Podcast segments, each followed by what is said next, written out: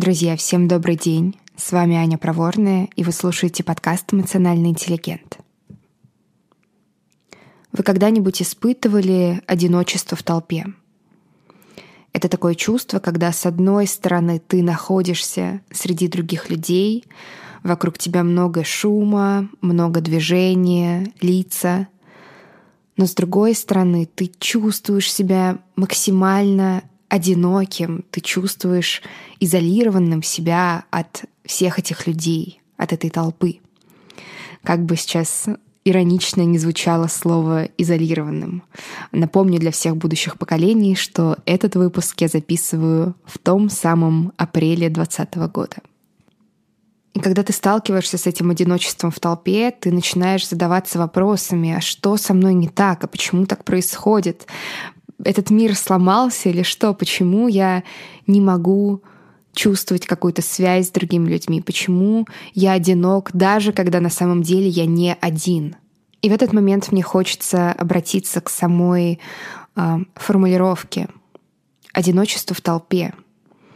Она звучит э, очень поэтично, красиво, наверное. Про нее написано много песен, э, которых я не знаю, но я предполагаю, что они могут существовать но при этом я думаю, что это сочетание слов достаточно пустое. Оно проходит только по верхам и описывает только внешнюю ситуацию, только то, как это выглядит со стороны. А со стороны это выглядит так, что есть ты, есть другие люди рядом, но тебе все равно одиноко. Но что же происходит на самом деле? Что же вызывает вообще это одиночество в толпе? Одиночество в толпе — это в первую очередь одиночество в тебе самом.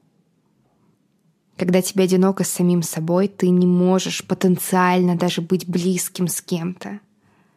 И более того, ты ничего не можешь сделать с этим одиночеством. Ты не можешь заткнуть это одиночество общением с кем-то. Ты не можешь просто, не знаю, пойти с кем-нибудь поговорить и почувствовать себя хорошо, потому что ты не можешь убежать от себя — приходя к другому человеку. Но что вообще означает одиночество в себе? Давайте сначала разберемся просто с одиночеством. Эм, по факту одиночество — это когда тебя не слышат, тебя не понимают. И поэтому ты чувствуешь себя изолированным со своими переживаниями. К тебе никто не может прикоснуться. Ты один, ты одинок с ними. И, соответственно, одиночество в себе — это когда ты не можешь услышать себя настоящего. Себя настоящего я имею в виду себя в моменте. Ты не можешь понять, откуда пришли твои переживания, вообще какие они. И Возможно, сейчас у кого-то появится такое сомнение, какой-то небольшой бунт э, и мысли о том, что ну как же так, я же разговариваю, я же управляю своим поведением, я же полчаса назад чай себе заварил, как же я не могу себя понимать, как же я без понимания себя могу жить. Э, если вдруг появилось это сомнение, во-первых, как всегда, сомнение это прекрасно, это нормально, и от меня ловите небольшой вброс-вопрос. Что ты сейчас чувствуешь? Вот прямо сейчас, прямо в эту секунду. Что ты чувствуешь? Если сначала появляются какие-то слова приятно, неприятно, хорошо, плохо, неплохо. Это не то, про что я спрашиваю, это что-то очень общее, поверхностное. Что конкретно ты сейчас переживаешь? Поставь этот подкаст на паузу и прислушайся к себе. Что там? Что там у тебя внутри происходит? Это интерес, спокойствие, раздражение, злость, скука, горечь, обида. Что у тебя внутри происходит? Я предполагаю, что, возможно, есть люди, которые слушают сейчас этот выпуск, которым достаточно легко с собой вступить э, в такой контакт и понять, что сейчас с ними происходит. И это очень классно. И есть люди, для которых это сложнее. И это абсолютно нормально, потому что нас этому не учат. Нас не учат понимать себя.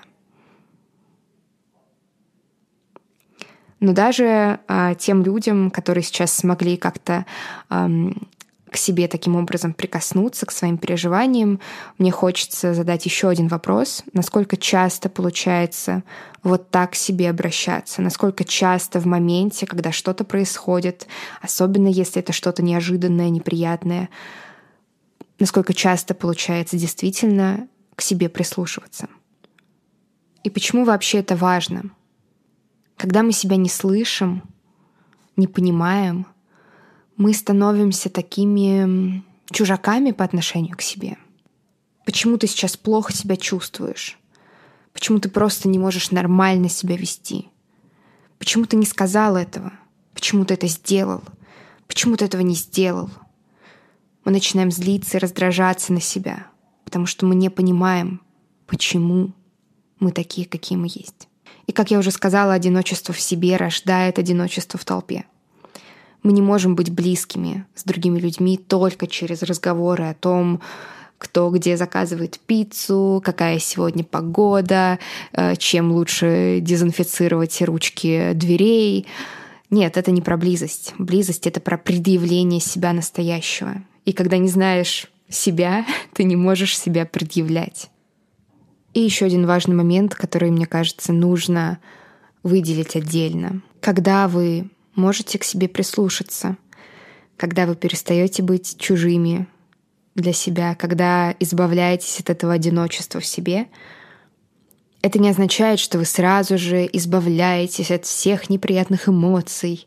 Нет, вы все так же чувствуете разное, и вы можете чувствовать что-то неприятное, злость, обиду, грусть, тоску, опустошение — но в проживании этих эмоций, чувств, переживаний есть очень большая разница. Вы понимаете, что вы не одиноки. Есть человек, который может вас понять, который может вас действительно услышать. И на основании услышанного, возможно, даже как-то вам помочь, понять, как именно можно о вас позаботиться, что можно сделать, чтобы вас поддержать. Это тот человек, который может быть с вами всегда — в любой момент вашей жизни. И это вы сами. С вами была Аня Проворная. А если хотите больше быть со мной ВКонтакте, подписывайтесь на мой телеграм-канал и на мой маленький крохотный блог в Инстаграме. Ссылки в описании этого выпуска. На сегодня это все. До скорого. thank you